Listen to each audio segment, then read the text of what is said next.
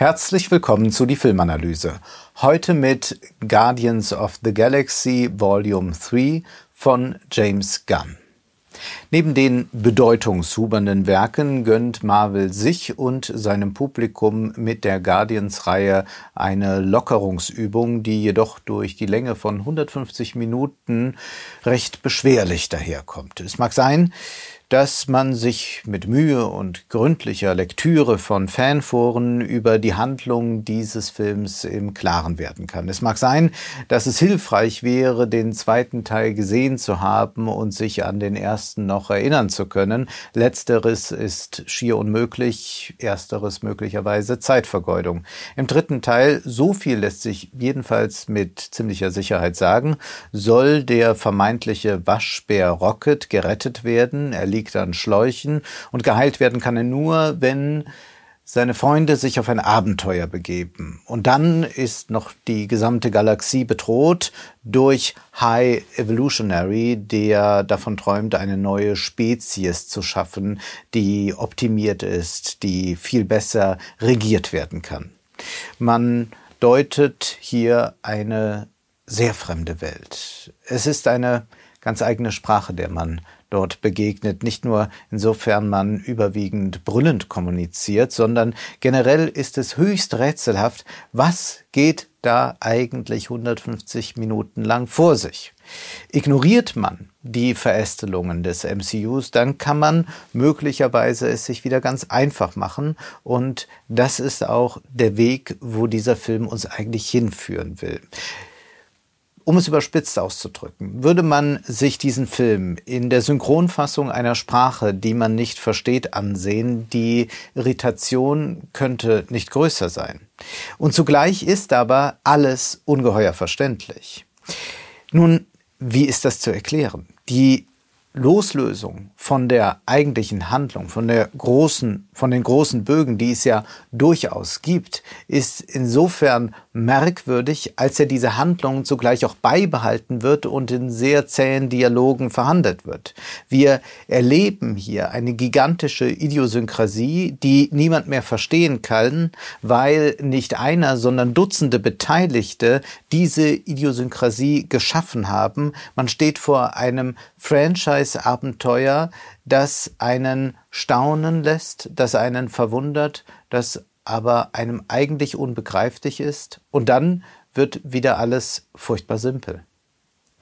Nicht gemeint sind damit die Insider-Jokes, die für Eingeweihte eingestreut werden, sondern blickt man auf diesen großen Handlungsbogen, blickt man auf die Erzählung, die laufend verhandelt wird, dann steht man vor etwas Enigmatischem, das sich auch nicht mehr auflösen will. Man fragt sich eigentlich, welche Welt wurde da erschaffen? Was ist eigentlich dieses MCU? Worüber reden die laufend?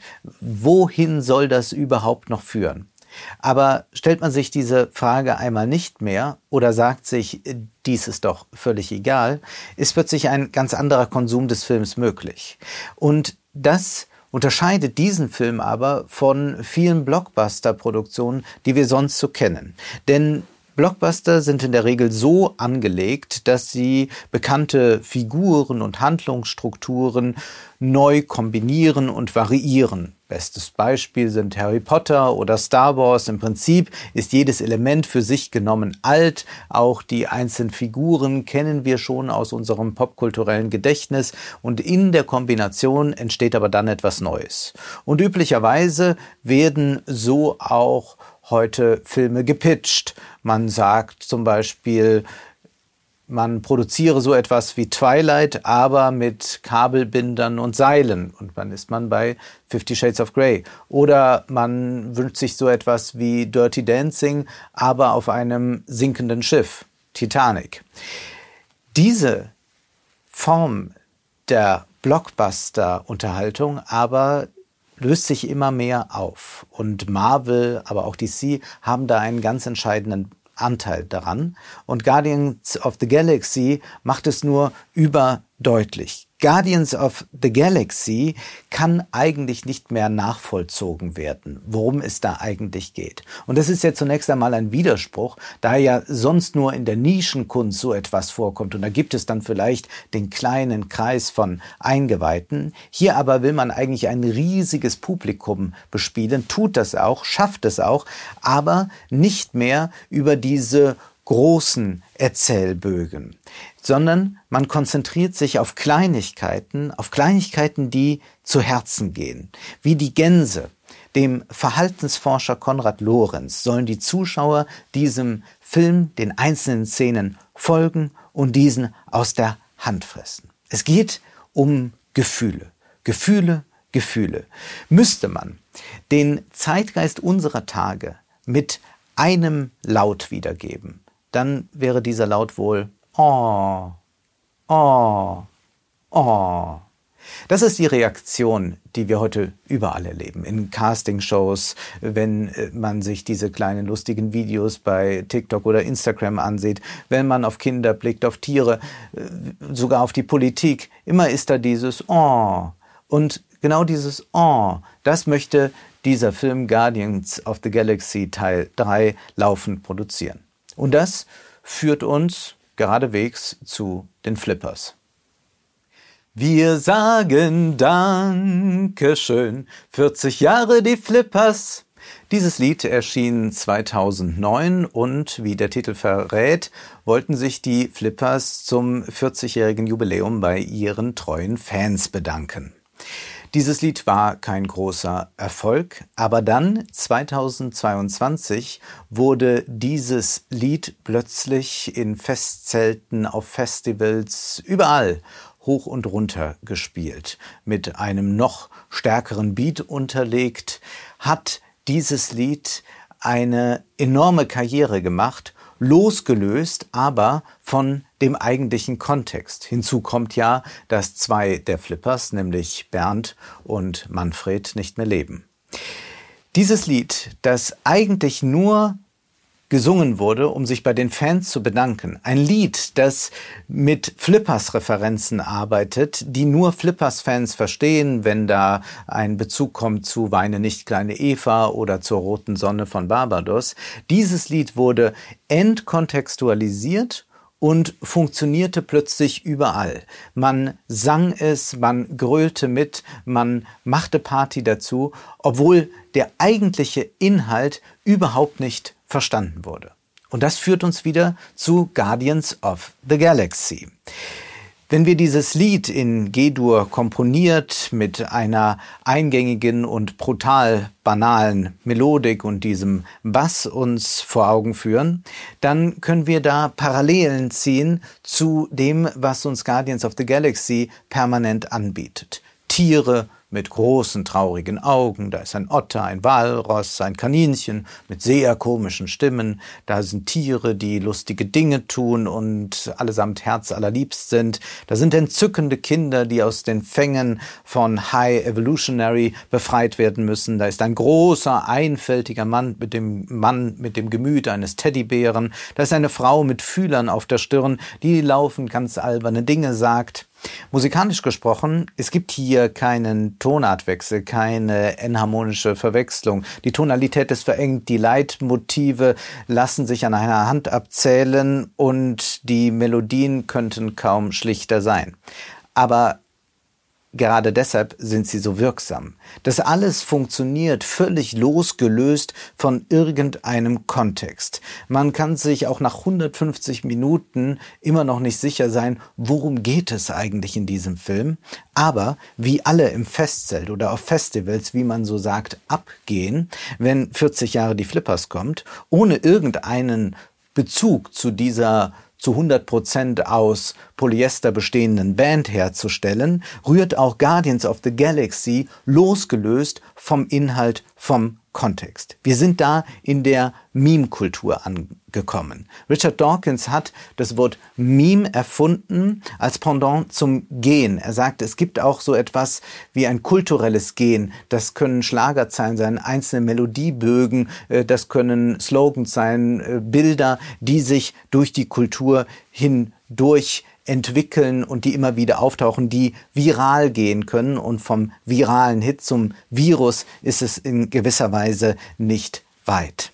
Wir sind also in einer Kultur angekommen, wo wir das Signifikant ohne das Signifikat haben. Also wir haben ein Zeichen ohne Inhalt. Wir haben irgendwie putzige Tiere, irgendwie süße Kinder oder irgendwie ein paar wohlgefällige Töne. Der Inhalt ist aber egal. Es funktioniert. Oder um diese so überall äh, präsente Formulierung zu gebrauchen, man wird getriggert. Alle sprechen davon. Man ist von allem Möglichen getriggert. Trigger meint ja Auslöser. Der Mensch funktioniert hier nur noch wie ein Apparat, bei dem man entweder die richtigen oder die falschen Knöpfe drücken kann. Und Guardians of the Galaxy ist ein Triggerfilm. Im Übrigen, um genau dem zu entgehen, im Übrigen bin ich der Meinung, dass sich jeder roter Himmel ansehen sollte, denn dies ist gerade kein Triggerfilm. Das ist schade, weil dieser Guardians of the Galaxy Film tatsächlich das Potenzial gehabt hätte, einmal etwas wirklich Relevantes auf die Leinwand zu bringen. Denn dieser Film ist sehr gut ausgestattet. Wir sehen da die Welt von High Evolutionary, die ein bisschen an Barbarella erinnert. Wir haben mit dieser Figur des High Evolutionary eine Parodie auf Elon Musk, aber noch viel mehr. Er ist ja jemand, der glaubt, einen neuen Menschen, eine neue Spezies kreieren zu müssen. Und damit sind wir auch in diesem Diskursfeld des Long-Terminism angekommen, also bei der Strömung, die davon ausgeht, dass wir jetzt die großen Weichen stellen, damit die Menschheit in einer Million Jahre so oder so sich entwickelt wird, entwickeln wird können. Das ist eigentlich eine Konstellation, die durchdacht werden müsste und auf die man filmische Antworten finden könnte. Aber das wird alles nur angetastet und dann wieder fallen gelassen. So auch ist es interessant, dass der Film uns eine äh, verquere amerikanische Vorstadt in einer anderen Welt präsentiert. Es ist eine Vorstadt, wie wir sie kennen aus Filmen wie Zeiten des Aufruhrs, American Beauty oder Don't Worry, Darling.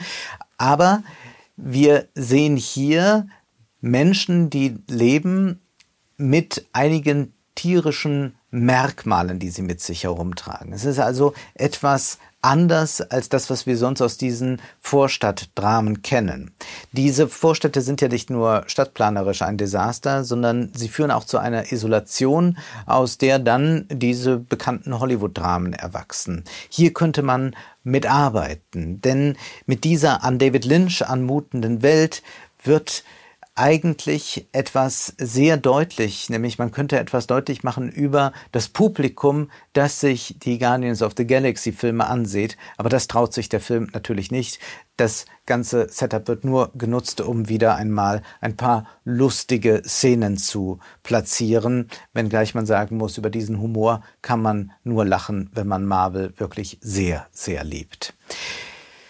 Hervorzuheben wäre auch noch positiv, dass es ja doch so etwas wie eine universelle Integration gibt. Man ist hier nicht ganz in der Ideologie des absoluten Feindes gefangen, wie wir das aus anderen Marvel-Filmen kennen.